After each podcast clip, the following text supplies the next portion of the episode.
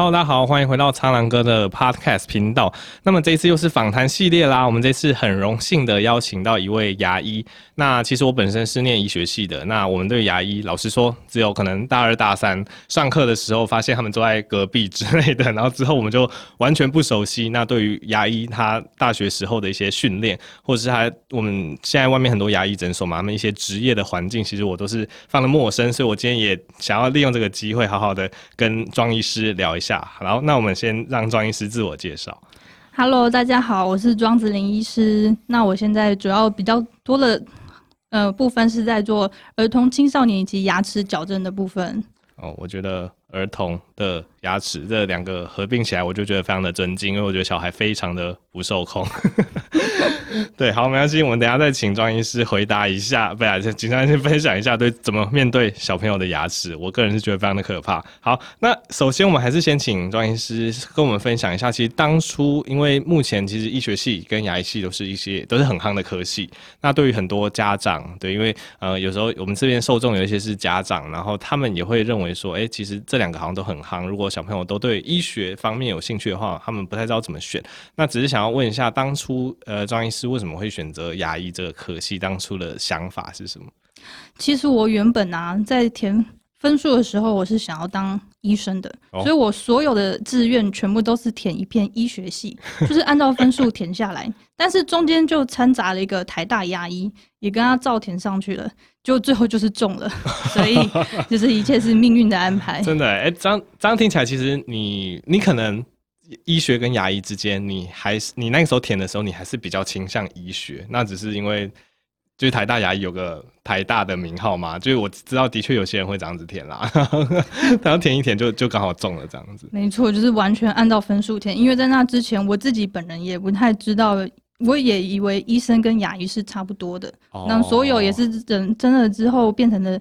呃，进入了牙医系才知道，原来牙医跟医学系有这么大的分别。哦，了解。所以其实等于是你高中生在填志愿的时候，那个时候因为可能家里或者是你认识的人也没有什么熟悉的医生或牙医师，所以其实也没办法进一步了解这两个的区别，只知道一个是、嗯、没错，以为就都一样，哦、都是医生嘛。了解。哎、欸，其实我觉得这也是目前高中生选科他们的就是选择系所他们的一个难题啦。因为像、嗯、像我知道。医学系很多都是分数有到就就填了，很多人也是进来之后才发现啊，怎么跟想象的不一样？那我相信在 牙医上面也会有一些这样子类似的问题。那我想要跟庄医师聊一下，就是牙医的一一些训练，因为牙医它是一个非常注重手作的科别。那个时候其实我也我有在考虑要不要选填牙医系之类的，然后然后我爸妈就一直跟我说，哎、欸，听说那个牙医系的二阶都要考什么笔试，什么素描，然后什么东西，那好像是非常注重美术的一个科别吼。那我想要请庄医师分享一下，你觉得这方面就是一一个牙医他是不是一定要具备很基础的一个美术的一个素养之类的。没错，没错。但很多人应该都知道，就是在牙医系的推甄申请部分，我们会考素描跟雕刻。那所以有有一些人就会觉得说，哇，我从小到大都只会念书，我也不会画画，怎么办？这样子的话，是不是考不过？嗯、那因为我本身其实是只考进去的，所以呢，哦、在等真的开始到我们。要开始素做素描跟做雕刻的时候，其实我们就是在素描牙齿牙那个牙体的形态，以及要雕刻一个一模一样的牙齿出来。哦、那我那个时候也很担心自己会不会跟推甄申请入学的。同学们会有程度上落差，因为他们当初是有考过素描跟雕刻进来的。嗯、没错。但是我后来发现，其实，在牙医系，我们要要求的素描呢，是你要把这颗牙体的形态完完全全忠实的呈现出来。所以，他也不要求你有什么漂亮的光影的表现啊，或者是美妙的线条，哇，就是构图非常的漂亮。嗯、其实都不需要，你只要就是。认认真真的把你看到的一笔一画呈现出来，其实老师就让你过了。哦、对，那雕刻也是一样，就是你要雕出一个嗯、呃、一模一样漂亮的牙齿。你、嗯哼哼欸、虽然说现在回去再看我当初的雕刻作业，就还是会觉得说哇雕的很丑，不知道当初在是怎么过的。哦，不过其实只要我我们雕出来的牙体形态，它是在理论上是合理的。它是可以让病人回去补完牙齿咬不会，嗯嗯咬东西咬东西不会觉得怪怪的哦，那看起来是漂亮的，看起来不会觉得丑丑的，其实大概这个就是合格合格了啦。哦，了解。所以其实这样子听起来，我当当初也不需要那么担心，因为那个时候真的是准为了二阶，因为那个时候二阶段有在考虑到底要不要就是填牙医，然后那时候还特地去找那种。美术老师，对，真的，真的，听说过那个时候就是找补习班，然后在那边学学素描，然后还怎么样，然后那边在那边那边学怎么画，然后的确你讲的，就是他们都会想说什么光影，就什么一个杯子放在这里，然后它的什么阳光在这边四十五度角打下去，然后就很注重那些有的没有的。我后来也是上一上就觉得没有没有天分，还是 还是算了哦。所以这样子听起来，其实即使没有这类美术的一些，他可能先天呃，他可能有一些天分，或者是他。一一开始没有上过相关的课程，在你的观点而言，其实是不用太担心的。对，我觉得重点就是要写实，然后它是要符合现实的.不能画一些抽象画。哦，了解。那那我也想要了解一下，你们对于，因为你们班上总是会有一些人，他对于素描或是对这类构构图真的是没有什么概念。那在你们上课的过程中，是会有就。会只有牙医师上课吗？还是真的会有类就类似绘画的老师来教你们这一类素描的课程？也没有哎、欸，这就完全都是牙医系的老师上课。哦，是哦。对。那我觉得牙医系的老师也也不容易，可能真的是就是要对牙齿很熟悉，然后又要对绘画素描有一定的基础，这样子。嗯，没错。OK，了解。那那其实像我进到医学系之后，当然我医学系。不管是医学系还是牙医系，我们常常说这一类可能三类组，然后尤其是医学牙医这一类，他们都算是非常职场导向的科别嘛。就是我们进去学的很多东西，都是跟未来的职业或是未来的行医过程非常有相关。那不过当然学的过程中，还是多少会有一些，例如说，我觉得为什么我现在要学这些东西，然后又或者说进去里面学的跟自己想的好像。不太一样，就是原本觉得可能教课应该会是很有趣，结果我发现很多老师因为课程太重，他们也只能一张投影片一张投影片放过去放过去这样子，就觉得上课的过程中好像有一点点无聊。那我想要请问庄医师，在牙医的六那个时候六年嘛，现在现在六年，现在还是六年嘛，就是六年的这个学习生涯中有没有一些呃跟自己的想象可能落差比较大的事情，或者是就觉得啊这六年完全就是我想要学的这样子？嗯，其实因为台大，我嗯我是台大牙医系的，然后台大牙医系呢有个非常特别的地方，就是我们一些医学基础科目是跟 医学系一起修，就是大二大三，对，所以呢，各位我们当初啊是跟台湾最厉害的一群精英一起修课，一起考试。你们也是台湾最厉害的精英。那我们所以就是大体解剖啊，法医学、生理学、病理学，反正就是这些医学基础科目，全部都是跟医学系一起修的。那那个时候其实就蛮痛苦的，因为这些都是 for 医学系，那就是对我们而言，我们其实并不需要了解到那么的深入，而且将来真的也很少碰到。对，所以在那个时候是觉得在修课方面觉得蛮痛苦的。对，那不过后来听说，应该过几呃，我们之后几届的学弟妹好像在这方面修课上应该有慢慢的在调整，就跟你学习分开。哎、欸，其实这个算是抱怨嘛？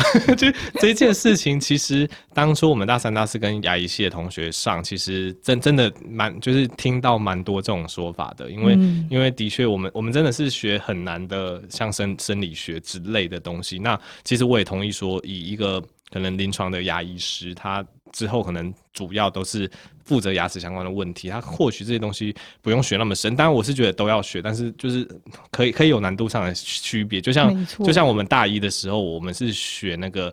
呃，我们是学微积分乙，可是教我们微积分乙的那个老师就听说很难，就教的跟微积分甲一样。然后那个时候就想说，我学这个东西 到底要干嘛？所以我我大概可以了解这样子的感受。所以所以以你的观点，应该是说这些科目你觉得还是有必要学，只是难度上不一定会需要学到那么深，可能让你们有多一点时间去专精牙齿相关的一些知识。没错，对，就是台大牙医系有一个很累的地方在于说，除了我们的修课基础医学科目都跟医学系一起上课。之外，那我们本身自己还要再学牙本科的课，所以我们的课表在当时其实比医学系还要满的。有有有，对 对对，有听说。那么我们接下来就是还会需要做牙本科自己的作业，我们要做假牙，嗯、所以在医学系其实有一个特别的文化就是共比文化。嗯、我我觉得有听苍来哥频道的应该都知道，共比文化就是我们会有同学负责把老师上课的笔记做下来之后，大家一起分享。嗯、那当时医学基础科目的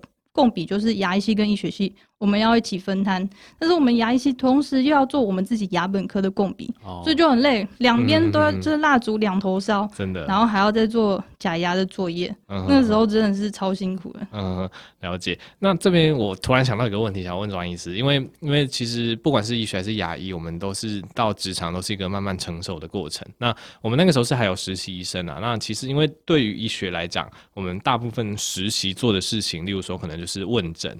然后问病史，然后例如说跟学长姐讨论啊，怎么样？那我是想到以你们立场，因为其实你们就是一个手作科，所以你们一开始如果。呃，从完全，譬如说你们去弄些假牙，你们去补蛀牙，你们从完全是从一个模具，然后要到一个真正的人上面的过程，我 我有点想要知道那是怎么样一个转换的，因为医学上好像比较不会有这个问题，因为我们一开始都是问诊开药，这这种就即使我不用跟病人接触都可以。那当然有一些 procedure，例如说呃打 CVC、打中央静脉导管或是打针，这个就是会有学长姐慢慢带着你练习这样子。那我想要请问牙医的这个进程是怎么样的？就是你们怎么鼓起勇气就直接去补一个真人的牙齿。对对对，大家都知道牙医会拿一个电钻钻牙齿嘛，对不对？对。我们怎么可能一刚开始就在真人的身上 钻牙齿呢？所以呢，牙医系的养成过程中有很长的一段时间，我们是要在牙科实验室里面用假牙假人头，然后再做练习。对，所以呢，大家在常通常在恐怖电影中应该有看过，像是美法科的同学啊，他们也有那种假人头，对不对？对。我们的实验室里面也是一堆假人头挂在那里，对，半夜进去的时候就会看到一堆人头。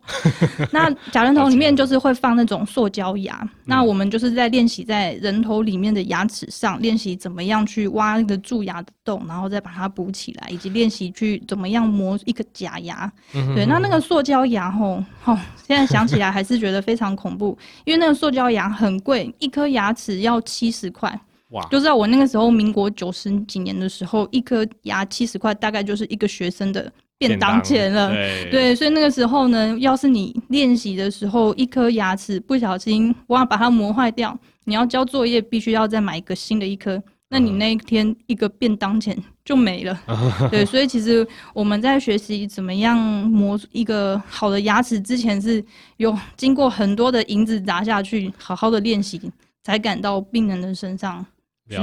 去那个实作，嗯哼，所以所以你刚才讲那个塑胶牙，一个一个塑胶牙，它算是它就是让你完成一次的练习，所以如果你把它弄坏了，那个就没有用了。OK，所以所以像塑胶牙，你们是可以，例如说练习补蛀牙或是磨它之类的，都都会拿塑胶牙练习。那塑胶牙跟你之后。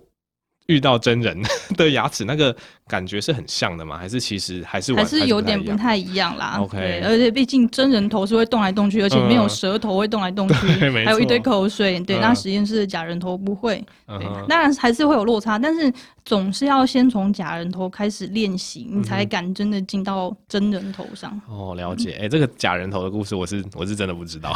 我我想到类似的事情是像像我们，就像很多人都觉得打针啊，或怎么样是护理师的工作，嗯、但对于医生来讲，尤其是儿科医生，其实很多小朋友的针都是我们要打的。嗯、那我们一开始怎么学习？我们也是拿模具，然后那个模具就真的很假，它就是一根假手，然后一个。一个跟笔一样粗的那个橡皮管，就是在那个假手的皮肤下面，这根本随便找个路人都可以打，就是固定好，然后针针给它捅下去就就中了。但是我们之后。第一站要要去那个检验医学科，然后检验医学科那个时候我们还是实习生的时候，我们真的是要排班，然后去检验医学科学打针。然后那个检验医学科很很有趣哦，就是会有一到六号的柜台，然后可能五号、六号的柜台，它上面就会写说实习医生抽血站之 之类的，然后病人真的就像在。抽炸弹一样，就他们，因为他们会抽号码嘛，嗯、然后我们抽完，我们当然叫下一号，然后叫下一号，他如果被我们实习生抽一样叫到叫到，他就还是得来，硬着头皮，对，真的，然后你就会看到很有趣的现象，就是你你按号码的时候，然后大家看到那个就，他们就会倒抽一口气，然后当然大部分人他们还是觉得说。或是或是被迫，我不知道啊，他们还是会过来，就是让让我们抽这样子。然后有些人他们真的就是会很明确的拒绝，嗯、他就会说：“嗯、那我我可不可以就不要在这边给你们练习？因为我的血管血管比较难抽之类的。”然后对于这种状状况，我们还是会尊重啦。我们就说没关系，嗯、那你就到到隔壁这样子的。我觉得听起来有点像这样子的概念。那你们一开始。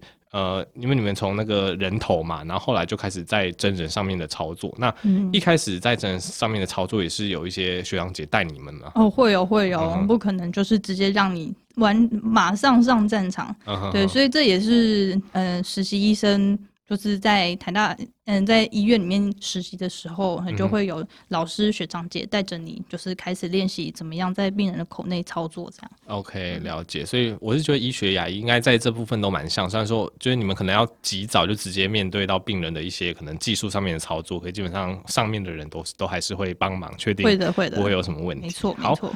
OK，那聊聊完就是系所的一些成长史之后，接下来就是毕业了嘛。那据我所知，因为我认会认识庄医师，其实因为庄医师那那个时候你毕业时候是在台大的矫正矫正科，那算是有这个矫正专科的一个执照这样子，所以我那个时候是在台大看矫正科，然后就是认识庄医师的这样子。那我想要请教一下，在毕业之后的职场上面啊，这个牙医师，因为据我所知啊，大部分牙医师大概毕业之后就会到外面的诊所。然后有少部分可能会像你这样子学矫正专科，那有些人可能很热血去口腔外科之类的。那你自己的感受是在毕业之后，对于职场上面的一个看法，跟你当初在就学的时候有没有什么不一样？就是是什么样的因素会决定说，哎，你们直接去外面，或是留下来继续进修这样？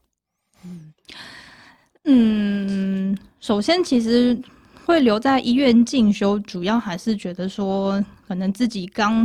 毕业实力不足，所以呢才会希望可能留在大医院里面。那还有老师跟更好的学习环境，可以呃培养自己的实力。那当然有一些同学他到选择去诊所工作的话，也是因为在诊所的工作时间相对而言比较弹性，就不像在医院里面很累。就是呃在医院里面就是我们也是完全。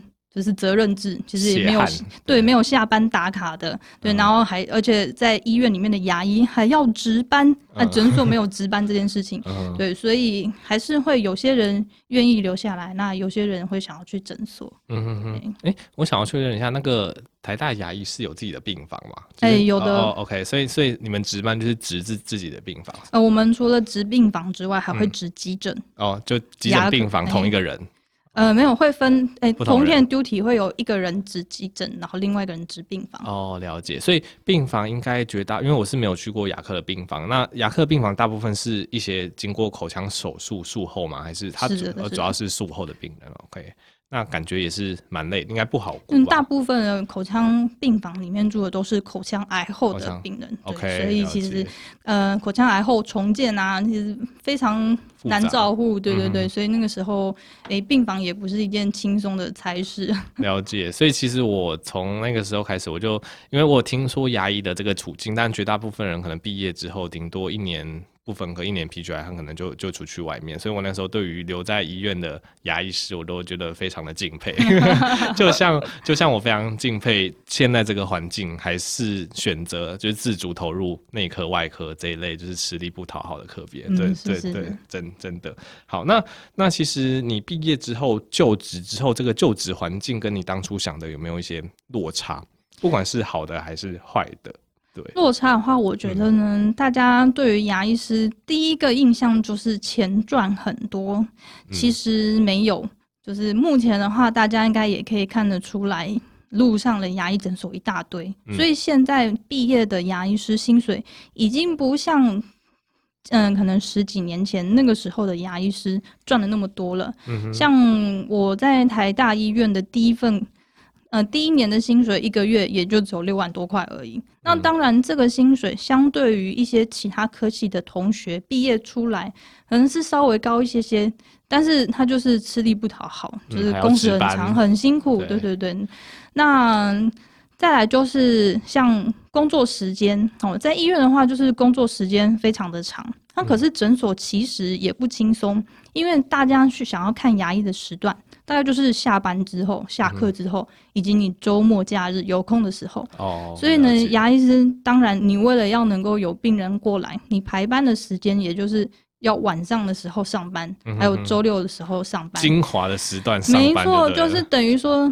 上了嗯，开始牙医工作之后，好像跟以前的朋友就断联了一样。因为朋友下班想要跟你找时间去吃饭什么的，哎、欸，没有，我要工作。嗯、对啊，周六要聚餐什么的啊，没有，我要工作。嗯、哼对，所以就是牙医就变成自己一个小小的圈子。嗯哼哼哼，了解。那我这边也有想要请教一个问题，因为。我我知道现在牙医其实跟基层的医疗诊所一样，都开始在一些大都会开始有一些饱和的问题。嗯、对，因为牙医诊所可能就比小七还要多啊，还还怎么样，就很夸张。但是我也常常，因为这也是我的疑问，就是民众也常常有一个问题，就是说，哎、欸，为什么牙医诊所明明满街都是，但是我们看个牙，我们还是要预约到一个天边的时间去？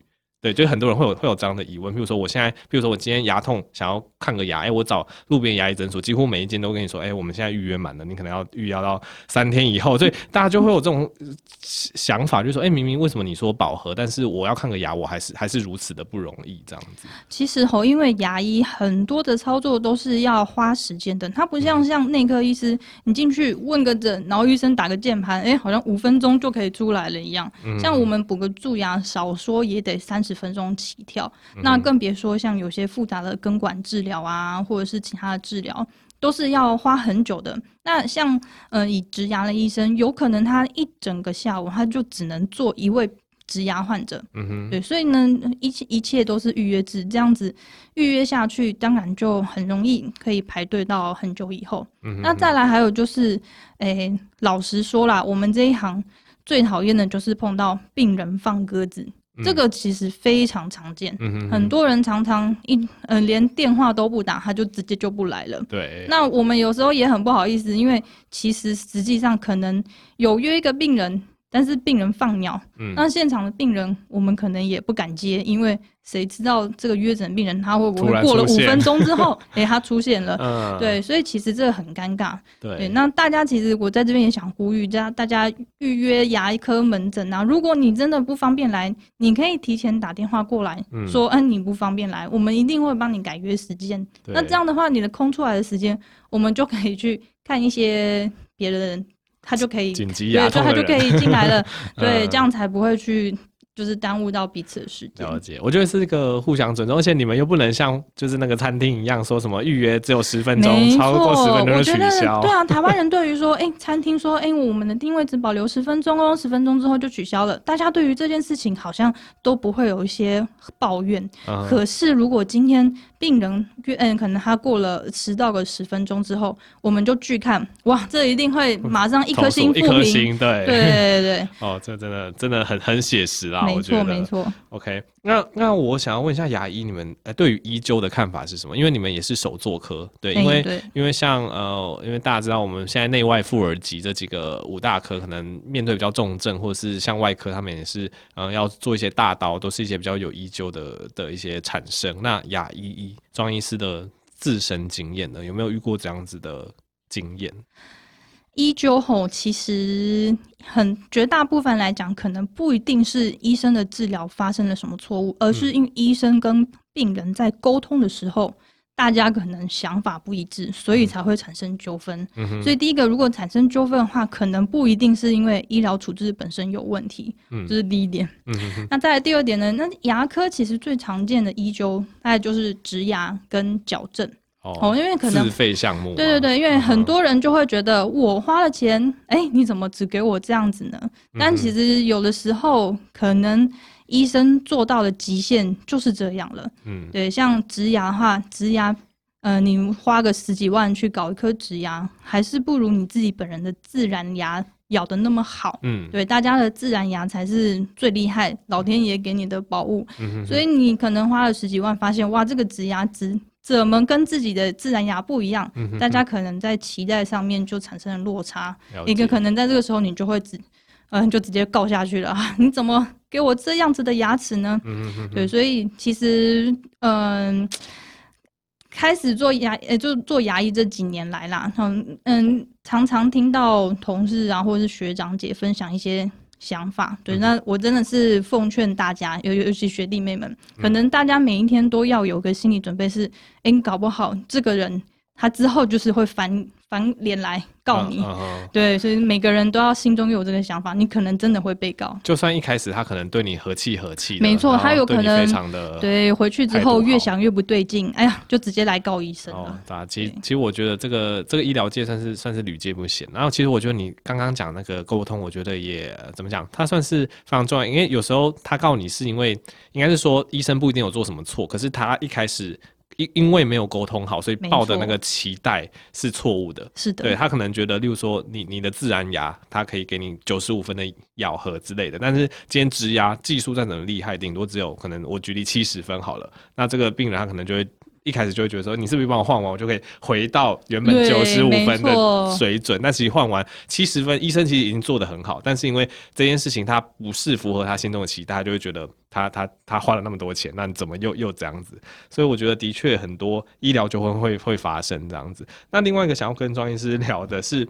这一次这个新冠肺炎的疫情，那新冠肺炎疫情，据我所知，就是坊间的医疗诊所真的是一片哀嚎，就尤其是三月到呃五六月这段期间，因为很多发烧的医生都不敢看，然后很多诊所关门大吉，很多医我甚至还有听过有些医生就是因为这样子就被无薪假在家里，就是不能上班。那那牙医你们之间病人是要张开嘴巴，那你们。这这次疫情对你们有什么影影响吗？没错，这次疫情，因为呢，那个病毒传播的，就是口那个飞沫嘛，对不对？对。那其实牙医就是生活在口水跟飞沫的一个职业，对，我们的职业场所就是这样。对。所以只要病人他有病毒。大概牙医百分之百就是中了，嗯，对，所以我们的保护措施真的是要重，嗯，做的很好，那就是头套啊，然后 N 九五眼罩，还有防护衣，真的是全部都穿的像外太空，嗯，像太空人一样，对。对，那也因为这样，所以嗯，诊所的病人在前一段疫情。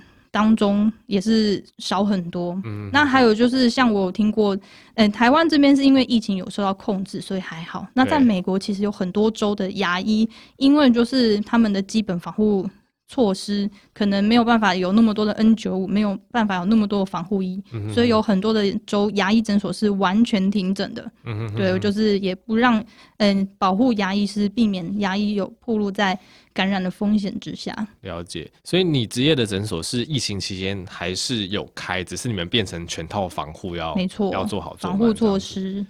而且而且，我觉得这样子其实其实压力还是很大，因为因为你们跟你们可能修个蛀牙或是弄一个牙齿，其实是会接触非常久的。对，对我我我以我的例子而言，我那个时候四月我在急诊，我在儿科急诊，因为四月是最风声鹤唳的时候，然后那个时候每个病人发烧或是有老老实说，来来医院的儿科病患，要么呼吸，要么发烧，要么咳嗽，所以全部都是疑似症状。所以四月的时候，几乎所有的病人都在就是都在隔离区，我们。要全副武装去看，那我们其实因为其实老实说说我们不害怕也也是不可能的，因为那个时候疫情风声鹤唳，那我们只能做好全套防护，然后跟病人接触的时间就是最少。我觉得这这你们可能比较难办办到，因为我们可能会例如说我们先打电话打电话话给孩童的家长。然后我们先问诊，然后问完诊之后病历都打好，然后就很快的跟他交代完说我们等下会做什么检查，然后这时候我们就是冲出去，然后可能赶快听诊看一下喉咙，然后做裁剪，然后就我们就赶快闪人，就是我们会尽量用这种最低接触的方式去处理病人这样子，给你们好像很困难呢、欸。没 办法，连简单洗个牙都是口水满天飞。对啊，这样这样好可怕。那那现在疫情比较过去，应该口就 N 九五口罩已经可以拿下来了。哎、欸，有有有，其实戴 N 九五口罩补牙真的呼吸不顺。对，所以现在就是用一般医疗口罩。了解。哎，另外一个 也是我个人想要请教的问题，就是就是因为你们要直接面对病人的嘴巴嘛，那应该会有不少人还是有一些口腔卫生，会有一些口臭的问题。你们 你们这部分你们是怎么？因为我我我自己很难想象啦，怎么克服？对啊，怎么克服？哎、欸，其实还好哎，因为就是你要进厨房就不能怕厨房热啊。嗯。呃大家就是做好心理准备，嗯，而且就是其实闻了那么多年口臭下来，哎，渐渐的，大概就是你还可以分得出来这是哪一种形态的口臭。哦，像有的人口臭一闻啊，牙周病。但是有的人他其实不是牙周病，他可能就是这几天可能熬夜啊，然后火气大。对对对，然后他 可能口腔里面就是会散发出一种臭味，那个也不是牙周病的臭味。有时候哎闻味道，然后我就知道这个是什么臭。哎，这好有趣哦。所以所以其实闻口臭这件事情反而其实我觉得对你的诊断会有帮助。没有啦，这个就是我个人的一个经验谈。而且其实除了口臭之外，还有另外一个大家也很难以想象的，就是头发臭。哦，头发 其实应该很难想象，就是、嗯、对，尤其是大热天的，因为大家的头发呢，因，可能来进来诊所都会有一些味道。了解。因为其实比起口臭来来讲，我觉得头发臭也是一个。呃，不可忽视的一个 味道来源。哦，了解。所以，所以你们这样，如果真的要要处理的话，就是请别人戴个发帽啊，或者或者是请他漱个口水之类的。就好险，我们在那个操作的时候都是有戴口罩的，所以忍一忍是很快就会过去了啦。嗯、这个已经习惯了、嗯。对，算是算是应该应该你们要这样，你们要吃这份工作，你们就是就是要习惯这件事情。对对对。了解。那另外是说。当然，刚刚职场上一些令人失望的事情，我们刚才有聊到说被患者放鸽子，然后你还不知道他什么时候会来，所以就变成一个时间的空窗期。那另外一个是说像，像呃像我们在医院，我们对于网络上的负评，我们完全不在意，因为我现在还在台大嘛，台大就是台湾最后线的医疗。我今天哪怕你五百个人来灌一星负评，还是会有一大堆患者。可是。呃，因为因为这也是我之后，因为之后我也不一定会继续留大医院，这些未知。那像以庄医师的，因为你是在诊所执业，那在外面其实不管餐厅还是怎么样，其实大家都很怕留这种负评。那你是怎么看待这种这种东西？对，其实现代人真的。很多时候是习惯第一时间上网去搜寻这间诊所的评价，嗯，对，像跟餐厅一样啊，我们要去吃一间餐厅之前，大家可能都会打开就是 Google 评论看一下这个餐厅是几星，对，诊所也是这样。但是是嗯、呃，自从开始真的在诊所工作之后，我发现，哎、欸，有些病人他觉得你做的很好，可是他回家中他不一定会为了你。上网留五星的赞那个评论，真的真的。但是有一些病人，他可能当下、啊、他可能觉得，嗯，他受气了，然后觉得，嗯，柜台小姐的讲话口气不好啊，嗯，那个医生好凶哦，或是刚刚助嗯牙科助理吸口水的时候戳到我舌头了，他当下可能不会发作，可是他大概就是一转身回去，马上就给你留个一星负评。嗯，所以大家看很多牙科诊所的评价。这个我嗯常常去看，对，就是那个一星评价，其实不外乎就是说，嗯，柜台小姐脸很臭，对，态度差，态度很差啊、医生讲话很凶，嗯，其实这个很尴尬，因为这种东西好像跟餐厅评论已经差不多了，对，所以某种程度上，我是觉得我们的民众好像把我们其实就是跟服务业是对等的看待，嗯，等于说其实现在牙医诊所。已经算是一种医疗服务业了。嗯，应该说大家都已经忘记为什么要去看牙医。你去看牙医应该是要去就是修修你的牙齿嘛。你今天是牙痛还是怎么样？然后结果大家的重点都放在什么态度差。对啊，对我了了解。而且而且我觉得你刚刚讲的蛮蛮有理的。我觉得是人人的怎么讲？就是就是人的常态啦。就是今天我去一个地方，我觉得很满意还是怎么样，我我我就不会特别去。留他五颗星，但是我今天我真的觉得不爽，我就会想说我要给你复评，所以就变成来留言的他可能有一种选择性的偏误，就是他他他就来来给你留留留一两颗星，但是其实真正评价好的不一定会特别上去说哦，我蛀牙都修好了，哇，嗯、医生技术很好之类的。那另外一件事情就是，哎、欸，对，刚刚我跟庄医师事前在聊的时候，我很想要聊聊这个议题，就是现在有所谓的就是波七杰克森，就是所谓的波波啦，对，就是呃，反正。这几年比较少讲这个议题，大家可能不太知道，就是有一些人他们会选择去，可能像波兰一些欧洲的国家，那这些欧洲国家跟台湾有一点，呃，一一个呃奇怪的互惠关系。反正他从那边念完医学系或牙医系，他回来之后。哎、欸，应该还是要考过国考吧？反正、欸、对对，反正不过基本上他们还是要考过国考，但是去那边的入学门槛基本上是蛮低。你基本上你可以说有钱，你就可以去那边念，然后回来就变牙医或对医生。那那以医学来讲，我觉得波波的数量相对来讲可能占的比例没有那么高，但我知道牙医好像蛮多人会选择这一条路的。就是庄医师对这件事的看法是怎么样？诶、欸，就是回到我刚开始有说，其实现在年轻牙医师的薪水已经没有那么以前那么高了。嗯，主要就是因为现在台湾，尤其都会区啦，已经正式面临牙医人力过剩的问题。大家有没有觉得说路上啊，好像三不五十就是会，诶、欸，三步五步就会出现一家牙医诊所？我这边看到的数据是，全台湾的诊所啊，现在其实已经超过六千家。对，那、嗯、台湾的超商龙头业者 Seven Eleven 全台的数量也不过五千九百多家。所以也就是说，全台湾的牙医诊所数量是比小七还要多的。嗯、那每年呢，还有四百多名的牙医系毕业生，他会投入这个职场。嗯，就是，但是每年会死掉四百多个老牙医吗？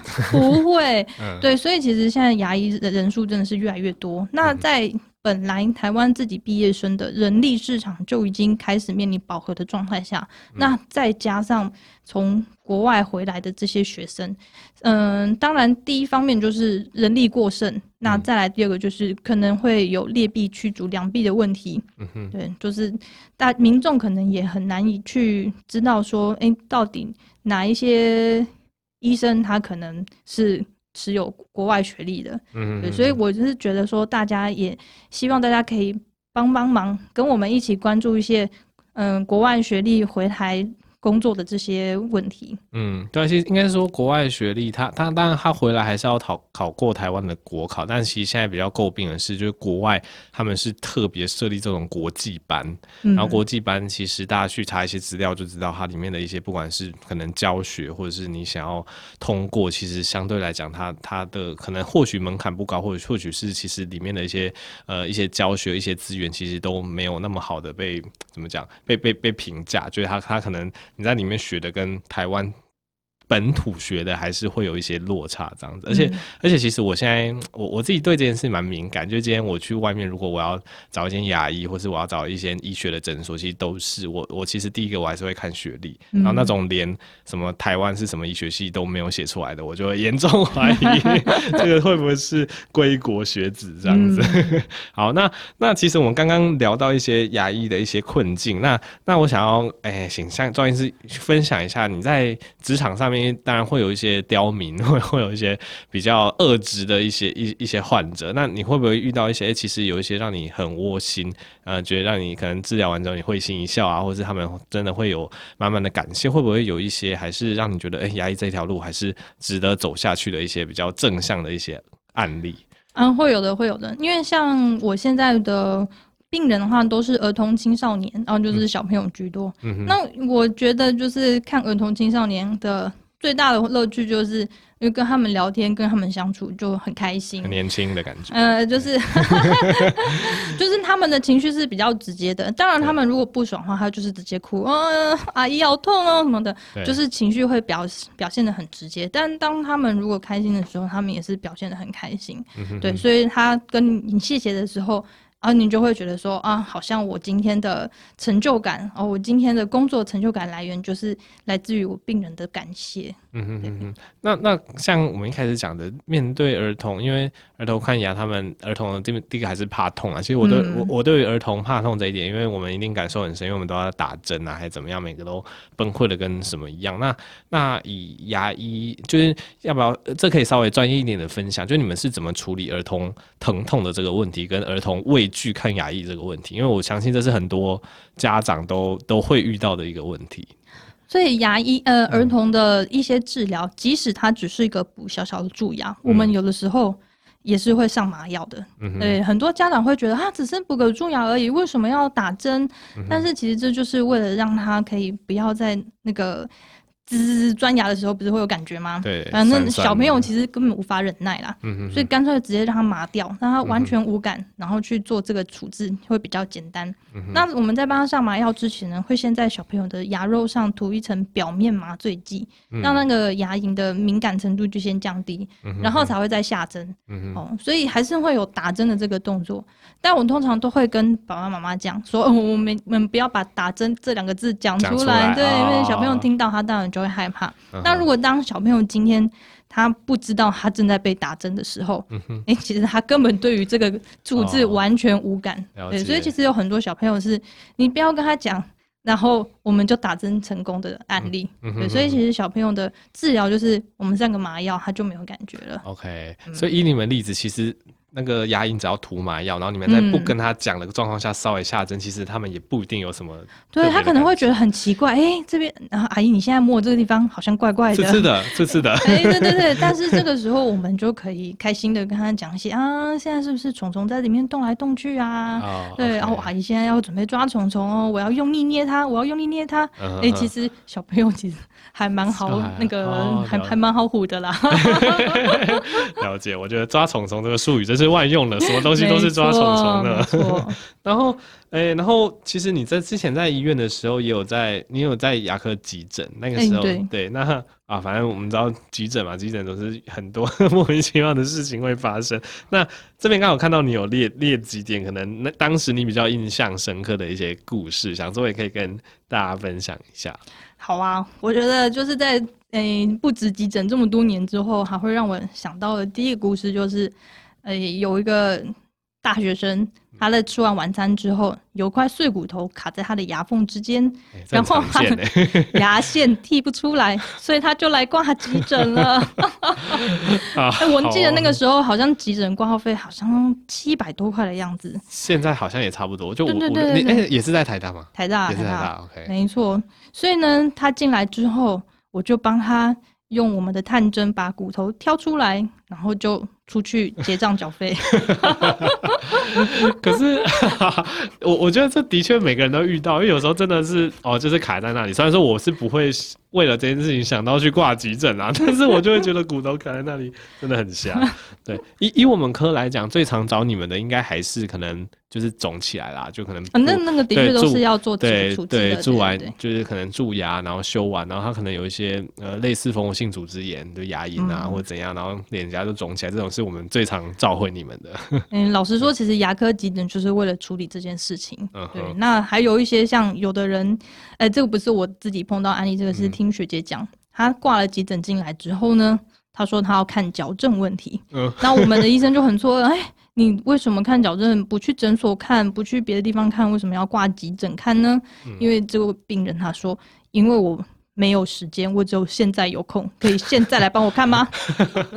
我觉得这超常遇到哎、欸，你知道我们也会有遇到那种主诉，说什么呃膝盖痛或是背痛，就是当然小朋友比较常见，可你还是有看到那种青少年，然后他还挂急诊，他跟你说他背痛一个月了，你会想说你有事吗？就就是当然我们不会这样讲，我们觉得很多人，说急诊不是为了这件事情存在的，对，就是因为因为。大家还是都会搞搞不太清楚，其实门诊可以安排的检查是比较多样的。嗯、就是譬如说你背痛来讲，你去门诊，我们可以例如说安排 X 光啊，那甚至譬如说核磁共振啊，或者是超音波，反正怎么样，反正我们很多检查可以安排。可以急诊今天它就是一个处理急症的地方，你今天来，我可能就确定你骨头没有事，我就放你回去去，其实是没办法多余做什么真的对你有帮助的检查或者治疗，嗯、所以真的是那种突发性比较急性的状况再来急诊哦。那另外一个大家，诶、欸，这我自己也蛮有兴趣的，就是。呃，有人就是会有撞断牙齿的一个一个状况嘛？那像可能外伤跌倒撞断牙齿，这其实我觉得网络上众说纷纭。有人说怎么什么这个牙齿要包起来放生理食盐水，有人说什么泡牛奶，反正很多各式各样的讲法都听过。然后这边也想要请教一下庄医师，就是你当时遇到这个案例，然后撞断牙齿，就是我们到底要怎么去处理这件事情，然后赶快来就医这样子。撞断牙齿的当下，如果你可以，嗯欸、你真的有牙齿断。断裂或者是牙齿整颗飞出来，嗯、当然是尽可能的把它保留下来，嗯、然后带给急诊看，这也是牙科急诊的处置的项目之一啦。嗯、对，那还有就是那个撞出来的牙齿啊，当然它可能会是血肉模糊的，嗯、因为它是刚从你身体里面这样弄出去。那有的人。呃，很好心，他把那个血冲干净。我是建议不要啦，因为它上面很留有一些像是牙周韧带的组织，有的人把它刷的太干净了，嗯、反而不好处理。我们可以把它上面的脏污，如果有明显的沙尘啊、泥土，把它清干净之后，对，就是放在生理食盐水，嗯，然后保存着或者是冰牛奶，然后可以赶快带来急诊。那我个人是曾经碰过一个，就是呃令我印象深刻的故事是说，嗯、呃，就是有一天的晚上，因就是急诊说，哎、嗯欸，有人撞断牙齿了，可不可以请庄医师你来呃帮忙做一下治疗？那我当然就 OK 了。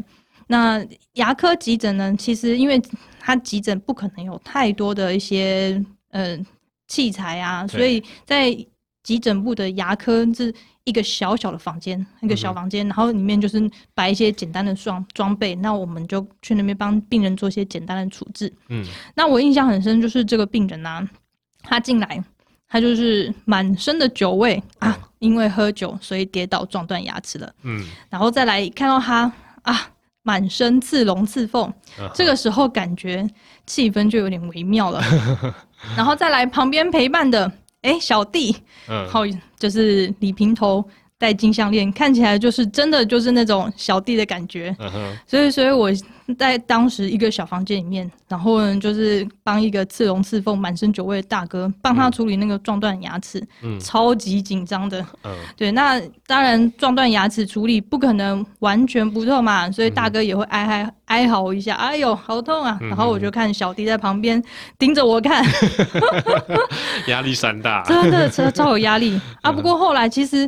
通常在做这些事情的时候，当下真的很紧张，很怕万一等一下那个大哥哀嚎了一下，小弟就冲过来打人了。嗯、不过这个就是大家的小剧场，呃，我的小剧场太丰富，因为后来就是把他顺利处理完之后，诶、欸，他们其实是蛮客气的，感嗯说谢谢医生这样子，然后就离开了。嗯、对，但是我只记得就是当下在那个呃晚上的小房间里面。哦，处理这个大哥的时候，真的非常的有压力。嗯，我我想起来，我之前在在云林的时候，因为云林也有一些，呃，这样讲是不是不太对？什么地方势力之类的，就是 就是那个时候在云林的时候，真的也有遇到这样子的角角色，对，这样子的角色。那诶、欸，那个时候那个时候我不是在儿科，那个时候是我实习的时候，应该是外科之类的病房。然后那个算他他算是 VIP 啊，他就住在单人房，然后真的是每次进去都。压力很大，因为你进去就是除了大哥躺在床上，然后旁边就是会有一群小弟，对，对，对，然后然后你问问什么东西，小弟都会就就小弟都会一直看你，嗯、对对对，对 一直盯着你看。对，对，我觉得那压力真的很大，而且我我觉得后后面的经验跟你很像，就是他出院的时候其实是蛮客气很，客气的。嗯、对，其实我觉得他们能够怎么讲，能够做做到大哥这个角色，应该做人处事还是怎么样，其实。其实基本上都都都是 OK 的，只是那个气场，你就会觉得、嗯、当下真的超紧张的，对，你就会觉得非常的可怕。对，然后 OK，然后其实我还有看到说那个有一些什么鼻环、耳环、戒指，这是一个什么样的故事呢？哎、欸，其实大家不知道有没有在看过牙医的时候啊，有拍过一种 X 光片，就是你要站在一个。镜子的前面，然后有个机器从你的头旁边扫一圈，三百六十度，对，就是环环口的 X 光片。嗯，那我们在拍摄 X 光的时候啊，脸部是尽量不要有金属啦，像是耳环呐、啊、项链这些，我们都会请你把它拿下来。嗯，那因为我看的病人都是儿童青少年，嗯、所以很常发现一些发现一发生一些问题是，像是有的人耳耳朵上面可能一排耳环。七八个吧，然后就在那边慢慢的一颗一颗拿下来，就可能就是慢慢的弄下来，十五分钟就过去了，因为他在那边拆耳环，对，然后还有就是舌环的，哇，舌环把它拆下来再去拍 X 光片，那我最近碰到一个印象印象最深刻就是鼻环，嗯，而且这个鼻环的位置呢，它是打在就是鼻中隔里面。很深的地方就对了，他就两手跟他说，医生我不知道怎么拆。好吧，就只好不拆鼻环，就去照 X 光片了。嗯，对，但是我真的是也无法理解，大家为什么会喜欢在脸上穿一堆环呢？而而且这个环应该是说，如果不拆的话，照出来应该就会对干扰。对，那个 X 光上就可以看到你的鼻环。对，然后它可能就会遮住牙齿的一些影像之类的。嗯、了解哦，这这的确是只有牙科会遇到的一个问题。然后另外一个，我突然想到就是。呃，因为我有听到听过一种说法是，牙医在职业的时候，其实多多少少，因为你们头要一直低着，那可能蛮多人会有可能驼背，或者是一些颈部酸痛，它甚至算是一个蛮严重，会影响到牙医生涯的一个问题。我刚好想到了，这个庄医师要跟我们分享一下？哎、欸，其实牙医的职业病，第一个大概就是脊椎，因为我们大家就是长期处于低头的姿势。嗯哼，对，所以真的蛮多人可能在三四三十几岁之后的学长姐，大概就会听说很多人下诊之后就开始腰酸背痛了。嗯哼，对啊，那还有听说有的嗯、呃、大学长可能还会需要说去整骨做复健。嗯哼，对，其实脊椎。蛮伤的，那再来牙医还有一些其他的职业病，像是我们刚刚说的口水飞沫，就是对于我们的肺部其实不是很好。嗯，还有一些是一些细小的粉尘，像是大家在修假牙的时候啊，你有没有观察过？医生在修假牙的时候会有很多血血一直乱喷，嗯，这个其实都呃也是会常常就吸到我们肺部里面了，嗯，所以就是牙医也肺也不太好。然后再来就是眼睛。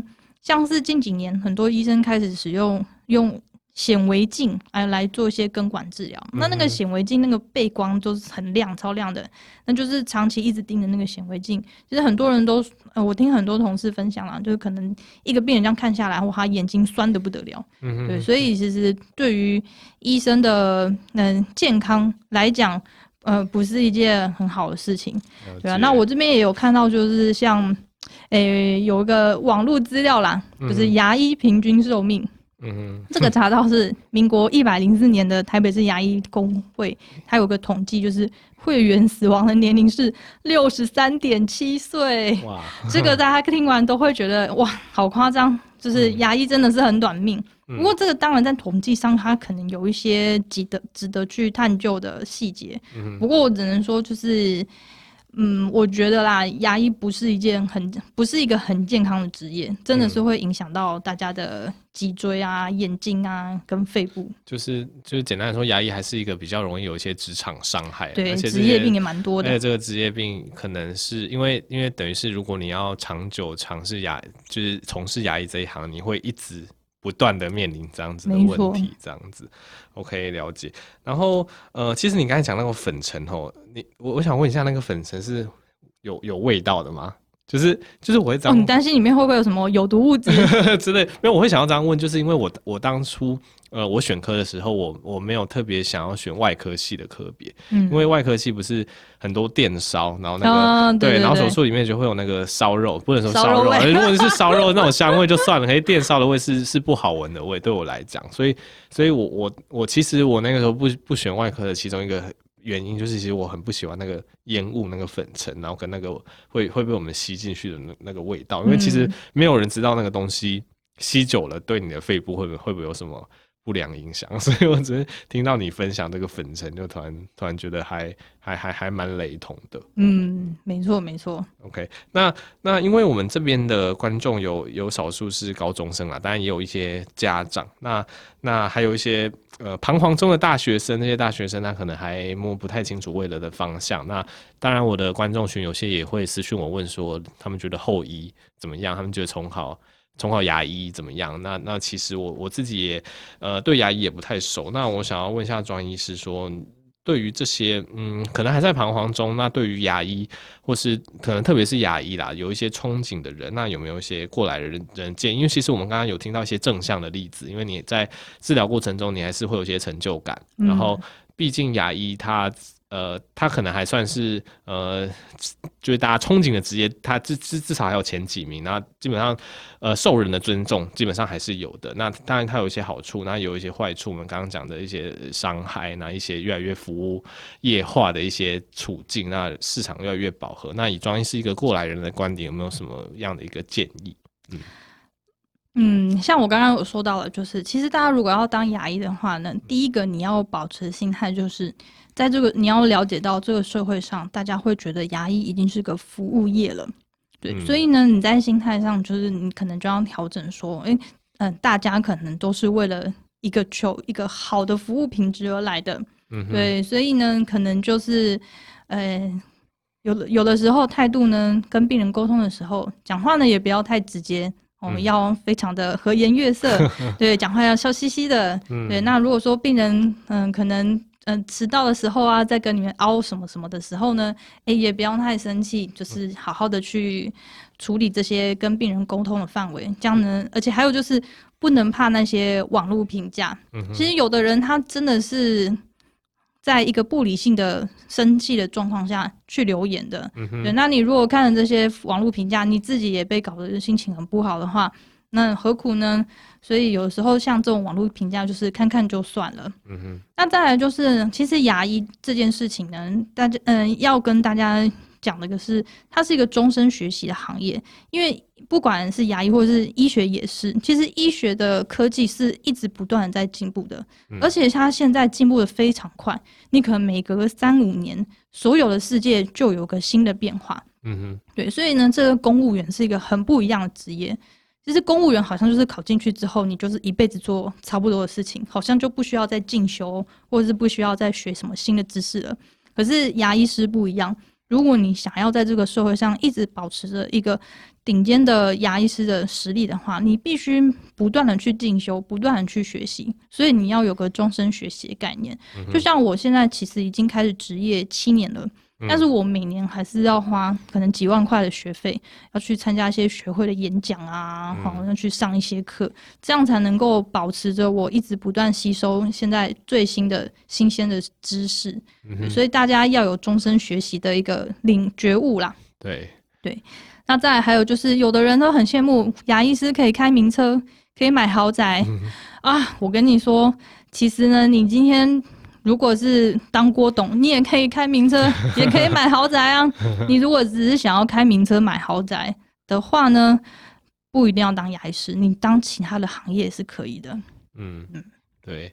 刚刚讲到那个终身学习，其实对，其实我觉得应该不管医学跟牙医都都算是非常有体悟，而且而且。牙医应该算是你们要接触新的技术，哎、欸，没错，对，以牙医来讲，应该是接触新的技术。那以医学来讲，其实是新的 knowledge，新的知识，可能用药的。就是就是以慢性，因为像慢性病的药，现在近几年变超级多。就是现在现在怎么糖尿病的用药啊，怎么样？现在的可能用药跟我们，例如说大四到学的药已经不一样了。嗯、对，反正就是就是会有那么快的一个医学会一直在进步，就是、而且进步的很快。对，就是一段就不断会有新的药出来，而且新的药出来，你的治疗指引就会改。以前第一线药物可能是某些药，那现在新的药出来，第一线药可能就又换成哪哪些药。所以基本上，如果你说你医学你想要念完，然后之后出去开业，就然后都不学习新的知识，其实很快就会被淘汰。其实。呃，多多少少我们也会去看说，哎、其实外面有一些呃老医生，因为通常老医生会比较明显，因为年轻的医生他们可能离开医院还不久，就即使跟那个指引有差，也不会差太多。但有些老医生他们开出来的一些慢性病的药早就已经不合时宜了，可以他们还是持续在开。对，所以我是觉得，不管是医学还是牙医，如果你真的想要踏入这一行，你就是要有一个呃，你你的人生就是一直在接触新的东西，一直在学习，然后是。停不下来的这种处境，对、嗯、你们来讲，对你们来讲的话，是不是类似什么像矫正啊，或者是怎么样的技术，也是会不断的更新的？对啊，那像最近矫正最新的技术，就是很多人有听说过的影视美，影视美也是大概十年左右吧，嗯、台湾才慢慢的有医生在。开始进行，嗯、对，所以其实对于大部分的矫正医师而言，影视美这个东西可能也还不是那么的熟悉，对，所以如果说你不想要被这个社会淘汰，你就必须一直不断的去学习新的知识跟新的技术。嗯哼哼，好的，那今天我们时间也差不多，就再次谢谢庄医师。那庄医师要为我们就是做个小结吗？还是其实都 OK 啊？反正庄医师的专长就是。矫正，然后跟青少年儿童方面的牙科。那庄医师现在有在不同的地点服务。那只要是在你在台北地区，然后你搜寻一下他的诊，基本上就可以蛮轻松的找到他。那他因为就是这种跨区的服务，大家不管在哪个区，就是如果是牙齿有一些问题，去找庄医师基本上都算是非常方便吼。好，那今天就谢谢庄医师，那我们就下集的访谈 podcast 再见喽，谢谢大家，拜拜。谢谢大家。